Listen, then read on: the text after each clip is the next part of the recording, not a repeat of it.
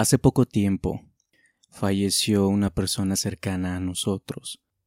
Y en esos momentos, cuando alguien ya está debatiéndose entre la vida y la muerte, es precisamente ahí en donde podríamos darnos cuenta que hagamos lo que hagamos, el resultado de todo eso solamente será uno, que en este caso es la muerte.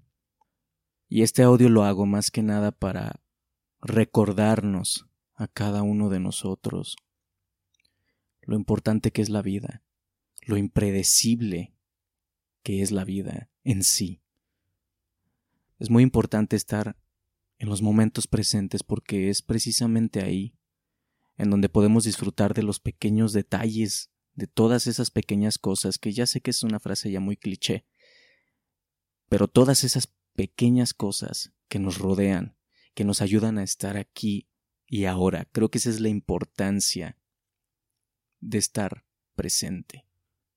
Cuando esta persona falleció, en cuanto a mi experiencia propia, me rodeó un escalofrío profundo, porque era una persona joven, aún, era muy joven todavía, tenía toda la vida por delante, sueños, proyectos, toda, toda una vida por delante. Y sin más ni menos, de repente llega la vida y es como si de un bofetadón nos dijera, hasta aquí llegaste, hayas hecho lo que hayas hecho, hasta aquí llegó tu línea. De verdad es tan impresionante como hagamos lo que hagamos. Ese resultado será la muerte. Pero ¿a qué viene todo esto? ¿Cuál es el sentido de todo esto y del por qué hacemos lo que hacemos? Porque muchas veces nos podemos preguntar eso. Nos podemos preguntar, bueno, ¿de qué sirve hacer tal cosa? ¿O de qué sirve expresarme? ¿O de qué sirve enfocarme en tal cosa? Si al final el resultado va a ser el mismo. Vamos a llegar todos a la muerte. Creo que lo que muchas veces se pierde en este sentido de la vida es que la vida tampoco es para estarse estático. La vida tampoco es para estar sin hacer nada, sin tener alguna razón para estar vivos. Por eso insisto en que la vida es este constante balance, este constante equilibrio entre hacer y no hacer. Podemos dedicarle tiempo a hacer, pero también es importante dedicarle un tiempo al no hacer, al estar simplemente en contemplación, en observación misma, en lo que nos rodea, en la belleza de la naturaleza, en las cosas más insignificantes o que parecen insignificantes. Encontrar esa sutil belleza que muchas veces no podemos observar. Nuestra mente está tan ocupada, nuestra mente está tan atiborrada de cosas. Socialmente se nos condiciona para estar almacenando y almacenando y almacenando y almacenando información, hasta que no la asimilamos tenemos tanta cosa aquí adentro de la cabeza que no la asimilamos, no nos damos tiempo para asimilar las experiencias, lo que hemos vivido. Estamos en constante crecimiento de, mente, en constante crecimiento intelectual. Y en ese constante crecimiento no nos damos cuenta que nuestro intelecto puede crecer. Pero por dentro, muy en el fondo tal vez, seguimos siendo unos niños. Nuestro intelecto madura, pero el ser no lo hace podemos seguir siendo niños. ¿Y a qué viene todo esto? Bueno, pues por el simple hecho de que la vida es tan importante y que afortunadamente no es de una sola forma. No hay una sola forma de vivir. Afortunadamente, porque lo que tal vez me haya funcionado a mí posiblemente no te pueda funcionar a ti. Cada uno tenemos esa responsabilidad propia de crear nuestra verdad, de vivir según la luz que nosotros irradiemos, es responsabilidad propia.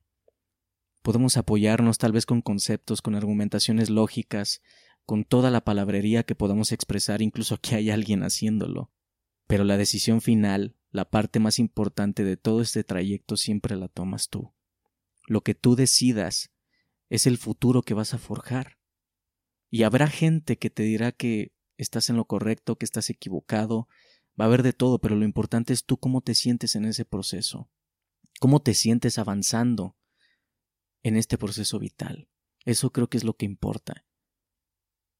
Porque hagas caso o no hagas caso a los consejos, la meta vital de toda esta experiencia es la misma, lo vuelvo a repetir.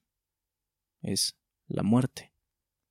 Para mí el, el haber experimentado esta situación de la muerte de un ser querido, cercano, que todos hemos pasado obviamente por eso, pero lo expreso desde mi experiencia, desde cómo lo viví, desde cómo lo sentí. Al ver que esta persona era alguien tan joven, que tenía tantas cosas por delante, y darnos cuenta que, así como podemos planear sueños, proyectos y metas, nunca vamos a saber con exactitud, con una precisión tal, cuando la muerte tocará nuestra puerta. Nunca lo vamos a saber. Y ahí es en donde yo me quedaba pensando y decía, carajo, o sea, estamos aquí todos procurando hacer lo mejor que podemos con todo lo que hemos vivido y con lo que hemos experimentado. Y al final vamos a terminar así. Pero es paradójico. Cuando dejas de crecer internamente, es como si ya estuvieras muerto por vida o muerto en vida. Cuando dejas de crecer internamente, cuando dejas de explorarte a través de todos estos espejos llamados humanos que somos todos, válgame la redundancia, cuando dejas de explorarte, cuando dejas de conocerte, también es como si murieras en vida, seríamos vegetales nada más, estaríamos vegetando. Si no nos atrevemos a explorarnos en las aguas más recónditas de todo lo que implica este trayecto vital, en toda la turbulencia de lo que podamos experimentar.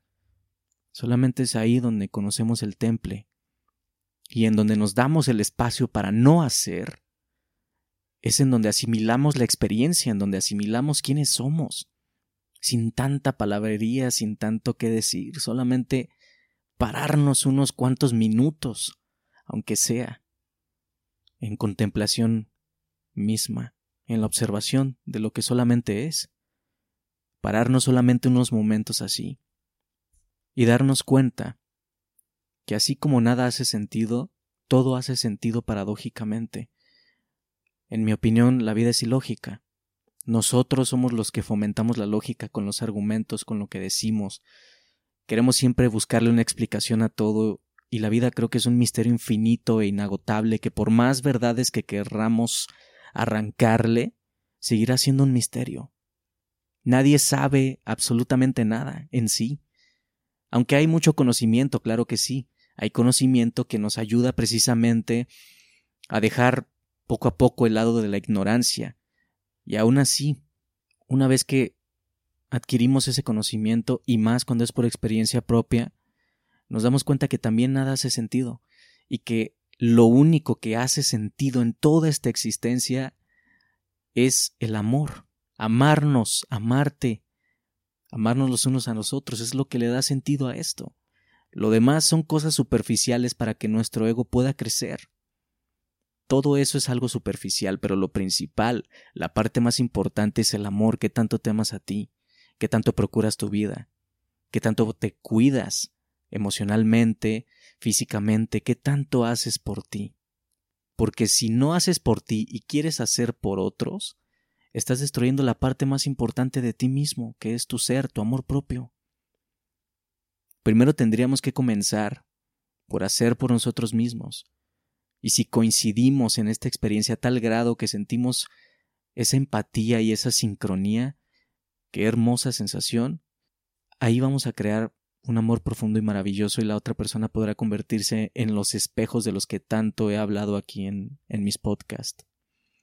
Y todo esto solamente para decir nuevamente la premisa principal de este podcast, que es valoremos la vida. Mucha gente lo dice y lo seguiremos diciendo, valoremos la vida. No sabemos cuándo se acaba. Todo esto es como caminar con una bomba de tiempo que nadie podemos observar. Estamos caminando con una bomba de tiempo que en cualquier momento puede estallar. Nadie sabemos con exactitud cuándo vamos a perecer. Pero lo importante es qué estás haciendo ahorita. ¿Cómo estás viviendo tu vida? ¿Disfrutas aunque sea de una pequeña taza de té o de café cuando estás por la tarde o por la noche en tu cuarto después de tu jornada laboral o en tu habitación, este, en tu casa? disfrutas de esas pequeñas cosas cuando estás en tu regadera, que estás escuchando el sonido del agua caer y la mente, como no conoce la paz, está pensando en pasado o en futuro, lo que va a ser, lo que no pudo ser. Y si estamos así, se nos fue el momento de la ducha, el momento de relajarte, el momento de disfrutar de tu pequeña taza de té, el momento de contemplar el lugar en donde estés. Tal vez estás en un lugar que no te gusta absolutamente para nada. Pero a pesar de eso, no hay aunque sea un pequeño detalle que te transmita algo que te ayude a generar un poco de bienestar entre todo ese caos, entre todo lo entrópico de este mundo y de este universo, no habrá aunque sea una pequeña parte que te dé bienestar. De eso se trata parte de todo este misterio de la vida. Y al principio, o más que nada, qué bueno que al principio todo esto es así.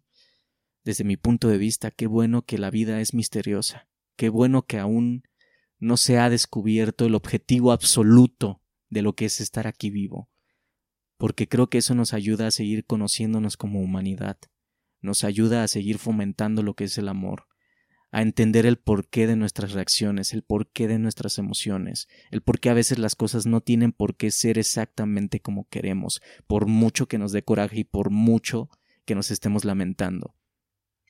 Pero creo que al hacer eso, es nuestra lógica y nuestra expectativa, todo lo que nosotros le arrancamos a la vida como verdad es lo que paradójicamente también podría generarnos un sufrimiento si no estamos conscientes, si no hay una conciencia como tal.